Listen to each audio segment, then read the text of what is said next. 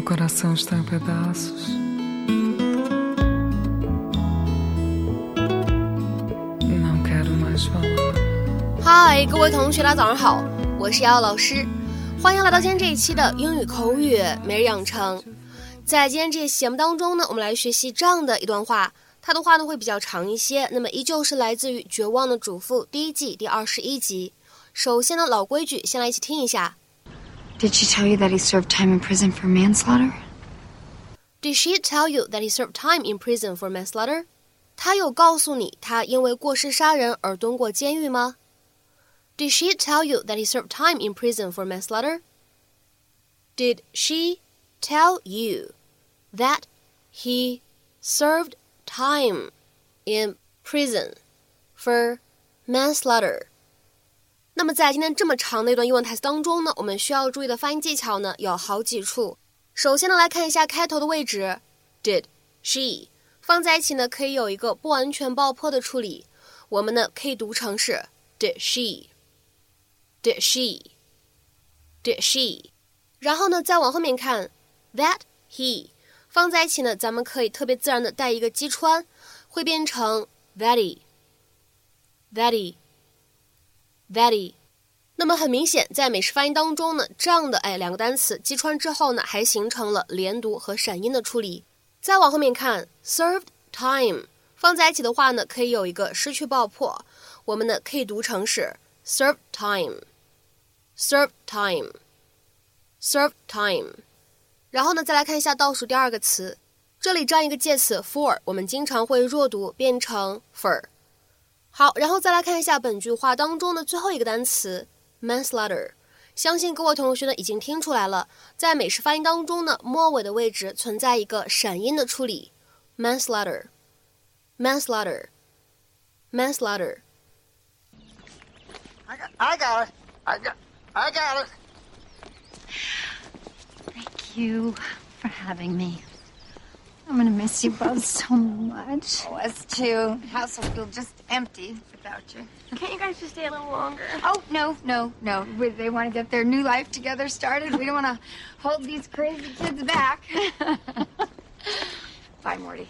Right. Um, uh, listen, I, I hope it's I hope it's okay, but uh, your your mom told me some of the stuff that that you've been going through. You know, with the, uh, the plumber guy across the street. She did, huh?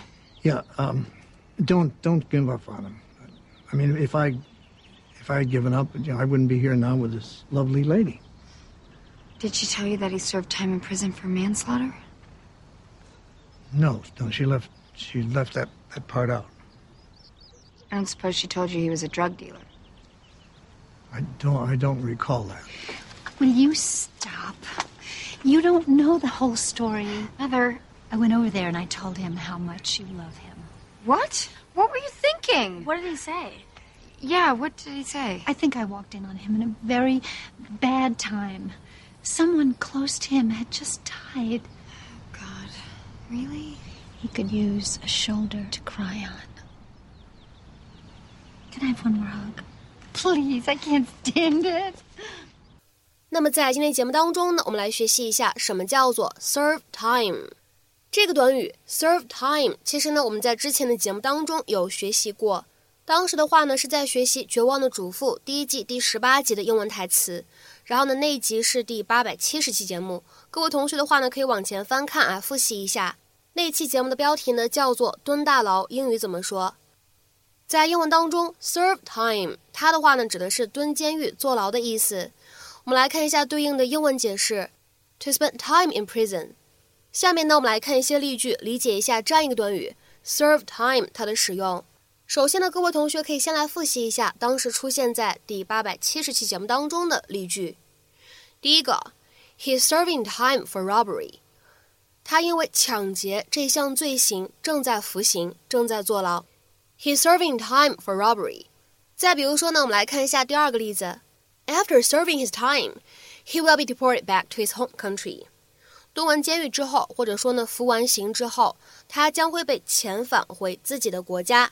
After serving his time, he will be deported back to his home country.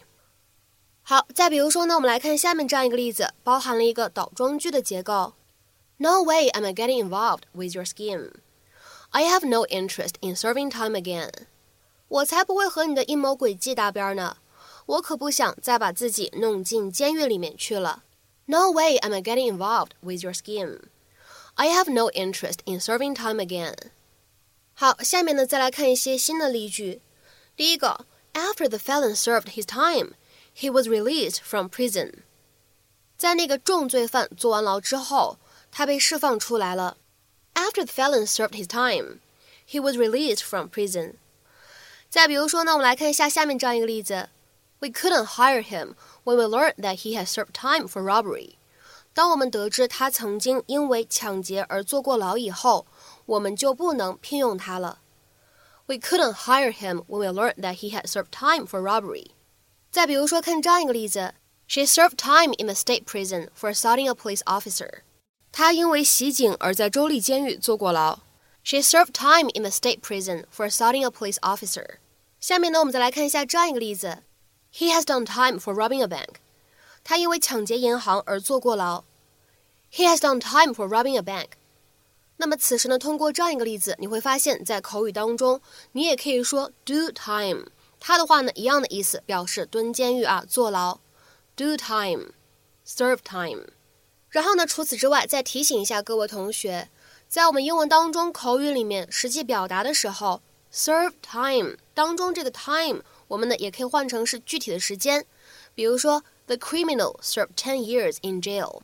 那个罪犯在监狱里坐了十年牢，或者呢，你也可以说那个罪犯在监狱里面呢服了十年的刑。The criminal served ten years in jail。再比如说呢，我们来看一下下面这样一个例子：He served four years in prison for robbery。他因为抢劫在监狱坐了四年牢。He served four years in prison for robbery。